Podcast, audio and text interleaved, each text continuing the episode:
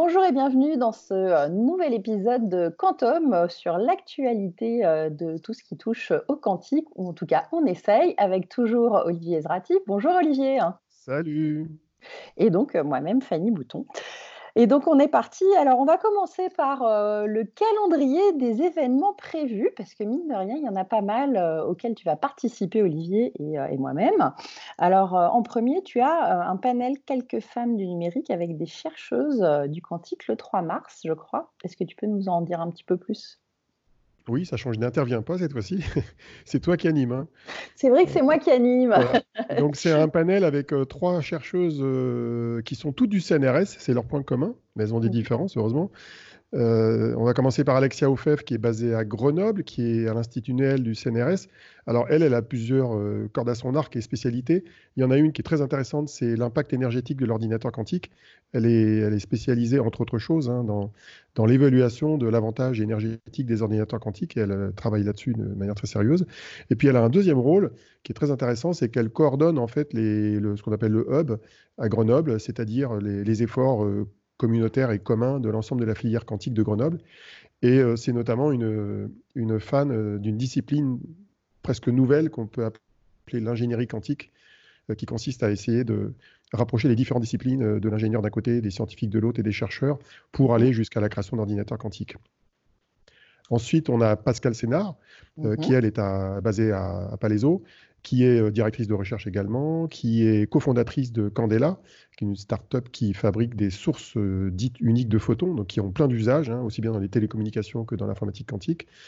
Et surtout, elle est aussi euh, la coordinatrice du hub du côté de Saclay. Donc en fait, c'est le pendant d'Alexia du côté de Saclay, sachant que le hub de Saclay, il avait été annoncé le 26 novembre dernier, si je ne m'abuse. Et puis en dernier lieu, nous avons Elam Kachefi, qui est d'origine iranienne, qui à l'origine est mathématicienne, mais qui s'est intéressée à l'informatique quantique, et qui a à son arc un nombre de créations euh, absolument incroyables. Elle est à l'origine de plusieurs concepts fondamentaux d'informatique quantique, aussi bien euh, pour le calcul quantique que pour notamment ce qu'on pourrait appeler le calcul distribué quantique. Mm-hmm. elle a inventé une technique qui s'appelle le blind computing, qui, euh, qui permettra à terme de distribuer des traitements sur plusieurs sites, plusieurs ordinateurs quantiques. Donc, euh, et par ailleurs, elle est cofondatrice d'une startup qui s'appelle VeryCloud et qui euh, vise à créer un middleware, donc c'est-à-dire une couche logicielle pour justement gérer les télécommunications quantiques. Donc voilà les trois, les trois chercheuses euh, et entrepreneuses pour les deux dernières que nous allons voir le 3 mars. Donc on vous invite à vous inscrire. Les liens circulent un peu partout dans les réseaux sociaux. Oui, on les repostera aussi, que, vous puissiez vous inscrire. Mais c'est pas tout. C'est pas tout. Hein. Alors vas-y, dis-nous tout. c'est toi qui vas nous dire. C'est toi, on intervient deux fois de suite à 42. Oui, exactement. On a, euh, bah, en fait, c'est, euh, il y a la semaine d'avant et après, en fait, ça doit faire le 29 et le février, le 7 mars. Alors, il y en a un, c'est avec Startup for Teens, qui est un pendant de Startup for Kids de Sharon Schoeffer, où on va expliquer euh, que, en effet, le quantique, c'est tout à fait pour les jeunes femmes et pour les femmes. Et euh, donc voilà, on sera en compagnie de Tara Messman, euh, qui a 15 ans et qui est, qui est aussi une des petites génies, on va dire, hein, en mathématiques et en code. Elle, elle est hyper passionnée. Elle, elle, elle a 16 ans maintenant. Elle a 16 ans maintenant. elle a 16 ans. c'est notre égérie euh, chez les jeunes et qui, euh, qui illustre bien le fait qu'une jeune fille peut s'intéresser à ces sujets. Quoi. Exactement, et elle, elle vulgarise très bien. elle, elle, a remis une couche Jones en plus sur tout ce qu'on essayait de vulgariser sur le quantique. Et puis, on remet ça le 7 mars, alors ce coup-ci, avec euh, l'école 42 et et puis euh, les Digital Ladies, donc euh, pareil, une conférence pour expliquer pareil euh, comment, comment faire venir les femmes dans le quantique, pourquoi c'est hyper important d'y participer et qu'il ne faut absolument pas avoir peur. On expliquera un peu ce que c'est quand même au passage, hein, parce qu'on ne part pas de zéro. On et, à partir de zéro. et à quoi ça va servir aussi? Parce que c'est mmh. ça qui est important, c'est on se rend compte que les jeunes femmes, elles ont besoin de comprendre à quoi ça va servir et dès qu'elles euh, voient la notion d'écologie, de santé, etc., elles se disent qu'il y, a euh, des choses à faire. Et c'est assez marrant comment des fois, c'est pas par le on va coder ou on va c'est la façon dont on passe le message qui, mmh. va les attirer dans le secteur. C'est assez bien, c'est assez intéressant. C'est l'usage qui compte, comme on dit. Exactement. Euh, il y a d'autres événements. Il y a le 28 février, il y a BNP hein, et sa communauté aussi qui se réunit, je crois. Oui, tout à fait. Euh, et puis on en a quelques autres encore. Alors ça nous vise sur mars et avril. Ouais, le 11 mars, il y aura un événement Cantonation avec BPI France sur la sécurité quantique euh, pendant la Deep Tech Week. Euh, et puis, tu interviendras aussi à Chalon-sur-Saône le 9 avril pour Nice et Fort Cité, pôle d'ingénierie numérique en Bourgogne-Franche-Comté. Oui, donc là, je fais un one-man show pour expliquer le quantique sur, je sais plus, une heure, une heure et demie à Chalon-sur-Saône. Donc, comme quoi, toute, la France s'y intéresse, c'est bien. Oui, oui, ça commence à tourner beaucoup. Donc, si vous voulez, n'hésitez pas à suivre nos réseaux pour vous inscrire. En fonction, on mettra les liens pour chaque événement. Alors maintenant, on va parler actualité politique, parce que là aussi, ça a bougé. Le quantique, ça commence à, à remuer ça frétille, dans toutes les ça frétille. Ça frétille hein. euh, alors en premier, euh, c'est le président de la République qui évoque le quantique dans des outils stratégiques dans un discours à l'école de guerre euh, qui a eu lieu le vendredi 7 février 2020. Est-ce que tu veux commenter un petit peu son intervention? Pas trop en détail, c'est un contexte un peu particulier. Il, a intégré ça dans un discours où il parle de l'arme nucléaire et de l'autonomie stratégique française. Bon, effectivement, il se trouve que le quantique fait partie des outils stratégiques pour un pays. C'est pas pour rien que la Chine, les États-Unis et tout un tas de pays dans le monde euh, investissent euh, des milliards euh, pour essayer de maîtriser cette technologie. La raison pour laquelle c'était remarquable, c'était que c'est la première fois que le président prenait la parole sur le mot quantique, en fait. Il ne me semble pas qu'il a utilisé dans des discours récents, et on espère qu'il en parlera un peu plus. Il semblerait, d'après Cédrico, qui était interviewé par Richard Menveux il n'y a pas longtemps, que le président s'implique dans l'annonce du plan quantique qui sortira des, travaux du gouvernement qui ont lieu en ce moment. Mhm. Donc, bon, en tout cas, pour la communauté du quantique, c'est un bon signe, tout ça. Alors, on a eu aussi. Il y en avait un autre, hein. c'était le... le rapport Potier. Hein non? Voilà, oui, oui, effectivement, le rapport Potier, c'est un excellent signe également. C'est le résultat d'un long travail du Conseil supérieur de l'innovation qui est piloté par Bercy. Euh, le, euh, en fait, le patron d'Air Liquide euh, s'était vu confier une mission pour mhm. identifier les grands domaines industriels où l'État devrait investir spécifiquement pour préparer l'industrie de demain. Alors ça, ça revient régulièrement, hein, c'est un marronnier qui tous les cinq ans revient au niveau de l'État. Et euh, en fait, cette commission a proposé une, trentaine de sujets sur plus de 70 candidats. Et sur la trentaine de sujets, il y avait 10 priorités. Et dans les 10 priorités, il y a le quantique. Des priorités euh, industrielles d'ailleurs. Hein, voilà, des priorités industrielles. Alors, il y a d'autres priorités. Il y en avait beaucoup dans l'agriculture, il y en a dans les matières premières, il y en a dans euh, les, les, matériaux composites, euh, il y en avait dans l'hydrogène, il y avait tout un tas d'autres sujets, la cybersécurité également, pour, le mhm. côté informatique. Et le fait que le quantique apparaisse là-dedans, c'est plutôt une bonne nouvelle parce que le sujet pouvait être perçu comme étant marginal au départ et maintenant il émerge comme un sujet stratégique ça veut dire qu'il y aura probablement des moyens de financement euh, à la hauteur des ambitions, j'espère en tout cas, qui, arriveront. Alors il y avait juste un petit détail qui manquait dans le rapport, c'est qu'il y a un, beau tableau dans le rapport qui fait la comparaison des différents secteurs. Et il y a une colonne qui était l'impact sur l'environnement, et elle n'était pas remplie pour le quantique. Moi j'aurais bien ah. mis une croix, parce que bah, oui, l'ordinateur quantique, il a deux impacts sur l'environnement. Il y en a un qu'on a vu tout à l'heure pour ce qui concernait Alexia, qui est le fait que l'ordinateur quantique va consommer beaucoup moins d'énergie que les supercalculateurs pour les calculs pour lesquels il sera destiné. Et puis, il y a un deuxième point, tu l'as cité toi-même, il y a des applications de l'informatique quantique dans le calcul quantique qui contribueront à faciliter le travail des chercheurs qui travaillent dans les questions environnementales, matières premières et autres. Donc, sur ces deux aspects, et, consommation et euh, impact sur la recherche, euh, l'informatique quantique va avoir un rôle sur l'environnement. Alors, si on nuance les choses, évidemment, ça prendra peut-être un laps de temps.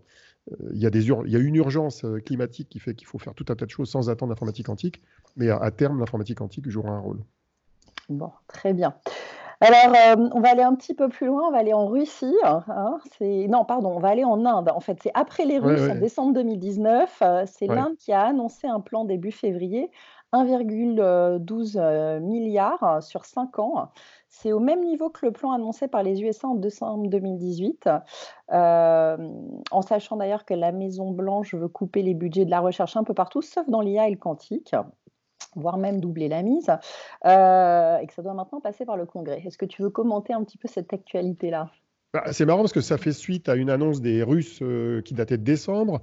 Il y avait eu aussi une annonce israélienne, mais qui était une demi-annonce, c'est-à-dire qu'il y avait un comité israélien de chercheurs qui recommandait au gouvernement israélien d'investir de leurs 350 millions d'euros, mais ça n'a pas été fait encore, mm-hmm. euh, euros ou dollars, je ne sais plus. En tout cas, ce qui est clair, c'est qu'il y a une mobilisation de tous les pays développés ou semi-développés sur le quantique. Tout le monde s'y met. Le fait que la France ait publié un, rapport, donc le rapport Forteza, le 9 janvier dernier, bah, ça a contribué à, activer, je dirais, le buzz au niveau des États. Mhm. Donc, en gros, tous les États veulent en être. Quoi. Ce qui fait que ça va être une bataille concurrentielle euh, ardue. Euh, c'est un peu ce qui ressort pas forcément très bien du rapport Potier. Depuis, deux hein ans, c'est qu'il y, a un enjeu de souveraineté euh, au niveau de l'État qui est quand même des États qui va être quand même. oui, mais justement, la, la, difficulté quand tous les États veulent obtenir les mêmes résultats en parallèle, c'est quelles sont les bonnes stratégies. Et les stratégies, bah, il faut les déterminer. une stratégie, c'est pas faire comme les autres. Donc euh, les stratégies, ça nécessite de faire un certain nombre de, choix ou d'orientations. Il peut y avoir des choix qui sont les filières qu'on favorise par rapport à d'autres. Mm-hmm. Dans, dans l'apport il y a un certain nombre de, propositions qui sont faites dans ce sens-là. Euh, il y a aussi des choix sur les méthodes. Donc euh, je pense que c'est dans les méthodes de travail que potentiellement un pays peut faire la différence. Et on a identifié pour ce qui est de la France des méthodes de travail sur la collaboration entre les chercheurs entre eux, entre les chercheurs et les ingénieurs. La, transversalité des disciplines quantiques est extrêmement importante à gérer. Il va falloir aussi beaucoup investir sur la partie euh, logicielle algorithmique, parce qu'on est plutôt faible en France en ce moment, alors pourtant mhm. on a une école mathématique qui est, connue.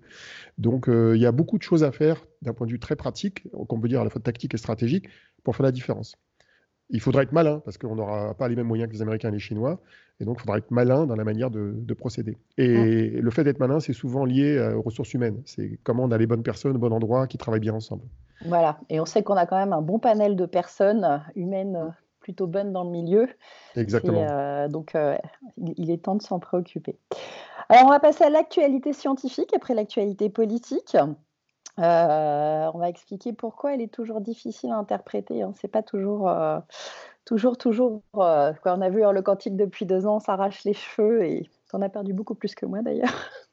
Mais ça date d'avant le quantique. Hein. ça date d'avant le quantique. Bon. mais donc, les Australiens et les qubits de spin avec des électrons hors couche de valence. Est-ce que tu peux nous en dire plus? En fait, j'ai pas tout compris, mais les, équipes de une SW, qui est une grande université australienne, qui mmh d'ailleurs collabore avec le LETI à Grenoble sur un certain nombre de dimensions, ils ont publié un truc qui n'est pas évident à piger. en gros, ils ont eu l'idée de, de, créer des qubits, non pas avec des électrons qu'on piège dans des, dans des puits de potentiel classiques, mais en, contrôlant le spin d'électrons qui sont dans les couches intermédiaires d'atomes. je ne sais plus comment si c'est du silicium ou autre chose. Mais alors, ils expliquent qu'ils font des atomes artificiels dont ils enlèvent le noyau et ils aplatissent le nuage d'électrons. Alors, j'ai rien compris, je n'ai pas compris comment ça marchait, mais en gros, ils expliquent que ça permet d'avoir des, des qubits plus stables. Mmh. Le petit détail que j'ai vu dans le papier, parce que j'essaie de trouver les lézards, hein, quand je tombe sur un papier scientifique, ils n'expliquent pas comment ils gèrent l'imbrication. Mhm. Donc c'est bien d'avoir un qubit stable, mais si tu ne peux pas l'intriquer avec ton voisin, euh, ça peut être gênant. Mais ça fait partie des, papiers scientifiques que je reçois tous les jours. Hein. Tous les jours, il y a des publications qui sortent et c'est jamais très très évident de, savoir. Il y en a un deuxième euh, qui est un papier euh, d'un journal israélien qui fait la promotion d'une startup qui s'appelle Quantum Machines Mhm. Alors, euh, tu as trois chercheurs israéliens, ils sont présentés comme étant euh, les gars qui vont faire la révolution dans le quantique, ça y est, ils ont tout compris, euh, les autres sont foutus et Google et IBM vont être ratissés. et là, tu regardes en détail, tu dis, bah oui, ils ont une méthode hardware et software de contrôle de qubits supraconducteurs. Tu dis, ok, bon, bref, les superlatifs. non, mais les superlatifs sont toujours à prendre avec des pincettes, c'est-à-dire que tous les jours, on voit des papiers arriver et il faut vraiment prendre du recul. Et je peux te dire que moi-même, bon, qui suis dans une situation un peu intermédiaire. Je ne suis pas scientifique comme un chercheur, euh, mais je ne suis pas un lambda dans le quantique, je suis entre les deux. Bah, j'ai quand même vachement de mal à, évaluer tout ça. Ce n'est pas évident du tout et il faudrait à chaque fois poser des questions à des chercheurs. savoir qu'est-ce qui est du lard et du cochon. Et, y a tu peux même pas. Et en plus, le paradoxe, c'est que tu peux même pas poser forcément la question à des scientifiques que tu connais parce qu'ils n'ont pas forcément eu le temps de lire les papiers. Mm. Donc il y a un laps de temps pour digérer toute cette littérature scientifique qui arrive régulièrement. Ok. Bon. À côté de ça, il y a un livre blanc euh, du CIGREF sur le quantique qui a été sorti, Comprendre l'informatique pour se préparer à l'inattendu. Ça rappelle un autre e-book un peu plus conséquent qui est sorti d'un certain euh, Olivier Ezrati. Non, donc là, il a été créé par euh, Frédéric Lowe. 40 pages, c'est un exact summary, on peut dire hein, quand même, de ce que tu as fait, moi je, je trouve. mais c'est intéressant parce que c'est bien, 40 pages, ça va être plus facile à lire pour certains c'est clair que c'est l'objectif. Hein. Euh, Frédéric a fait un très bon travail. Bah, Frédéric, il a, il a réuni euh, de manière assez visionnaire une sorte de groupe de travail auquel j'ai participé depuis presque deux ans. Moi, je les ai vus au début de l'année 2019, euh, donc avec en gros des responsables informatiques de différentes entreprises. C'est là où j'ai découvert euh, Marc Porcheron d'EDF, par exemple, euh, ou d'autres encore, de la Banque de France ou de, grands comptes français.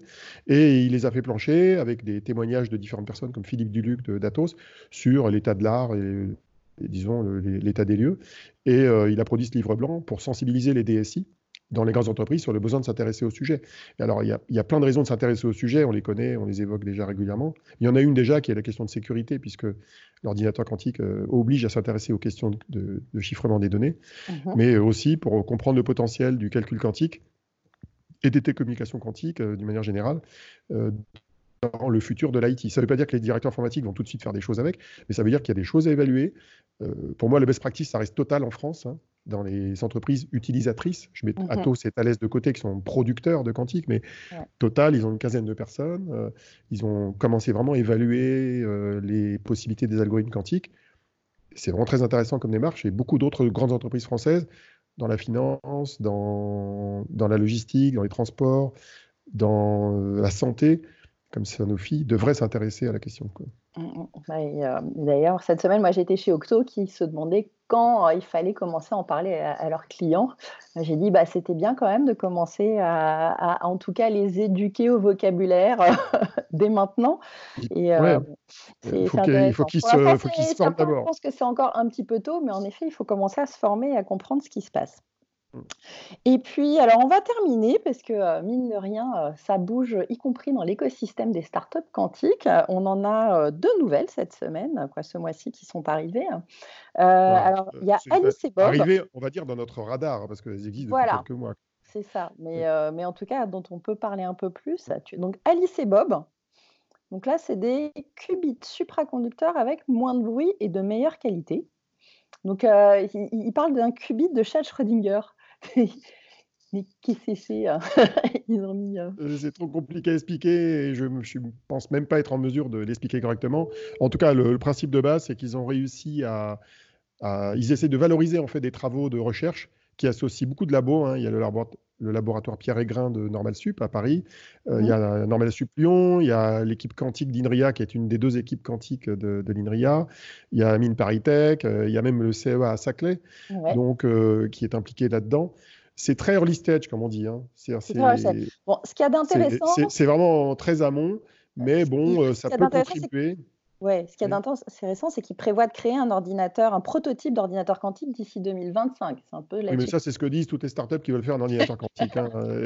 Et, en général, ce qui se passe, c'est que soit ils n'y arrivent pas parce qu'ils n'ont pas les moyens financiers, soit leur technologie va être utilisée par d'autres sociétés qui, elles, vont créer l'ordinateur. Donc, euh, tout le monde ne peut pas avoir les moyens pour créer un ordinateur quantique complet. Il y a quand même beaucoup d'ingénierie nécessaire, même si une partie des pièces détachées sont relativement standards comme les cryostats, hein, ces fameux systèmes de réfrigération euh, qu'on peut acheter dans le commerce. Ça vaut assez cher, hein, ça vaut presque un million d'euros, je crois, dans les versions les plus chères. Mais euh, on verra, on verra. J'ai du mal à me prononcer sur ce projet. Euh, il m'a été évoqué par des copains investisseurs.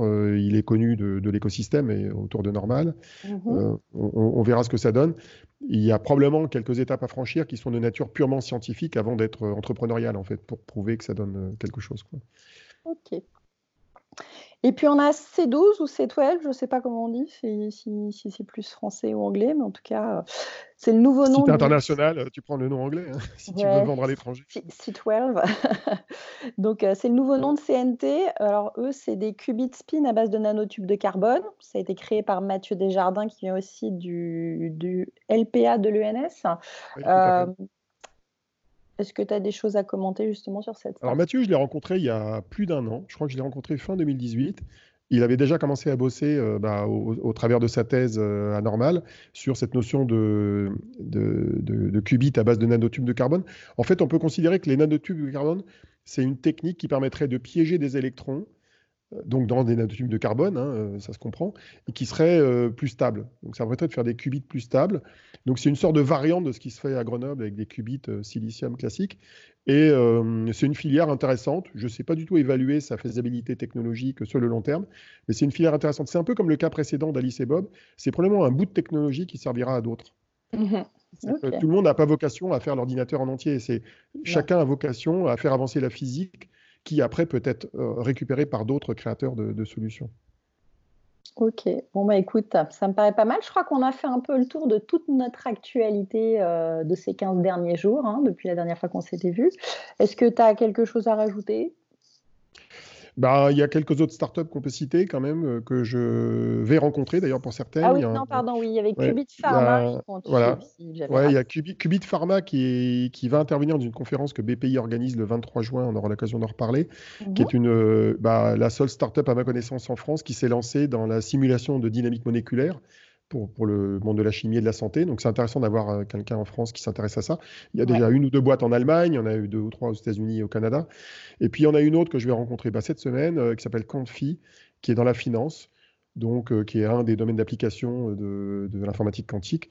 Donc c'est intéressant. On va, j'essaie de regarder ce qu'ils font régulièrement pour enrichir bah, le, long inventaire des startups du quantique qui est dans, mon e-book que je vais mettre à jour bah, dans le courant de l'année. Euh, donc c'est intéressant de voir que l'écosystème français des startups se développe. On doit bientôt, bientôt je pense qu'on va être à une vingtaine de startups en France, dans le quantique, euh, tout confondu. C'est pas mal. Euh, dans le rapport Forteza, il était un... Bah, c'est trop peu, bah, on va pas cracher sur la soupe. Dans le rapport Forteza, il est indiqué qu'il serait sympa d'en avoir une cinquantaine. Alors, je ne sais pas si c'est 50 de plus ou 50 en tout. Mm-hmm. Bon, cinquantaine, c'est pas délirant compte tenu du sujet. Il ne faut pas non plus en avoir 1000. Hein. On est et ni 300 ou 400 comme il y en a dans l'IA. C'est un marché qui est plus petit que l'IA, mais c'est intéressant d'avoir euh, presque, comme on dit en informatique, de la tolérance de panne. Il faut avoir beaucoup de startups pour que quelques-unes réussissent. Il faut aussi avoir de plus en plus de startups qui sont issues du monde de la recherche, mais avec un niveau de préparation suffisant. Hein. Il ne faut, faut, pas forcément passer directement de la recherche à l'entrepreneuriat. Il faut arriver à créer quelque chose qui n'est pas trop loin d'industrialisation quand on crée la startup. Donc c'est un apprentissage en cours de l'écosystème, je pense ça, de voir comment les startups se créent, à quelle vitesse, euh, avec quel timing, quels moyens financiers, quelle aide de l'État quand c'est approprié. Et euh, ça sera un sujet qu'il faudra continuer à regarder très très près. Eh ben, écoute, merci Olivier. Hein. on se retrouve normalement d'ici 15 jours pour le prochain euh, podcast Quantum. Et puis bah, d'ici là, n'hésitez pas à nous poser des questions sur les réseaux sociaux. À très Effectivement. vite. Effectivement. Bye bye. Au revoir.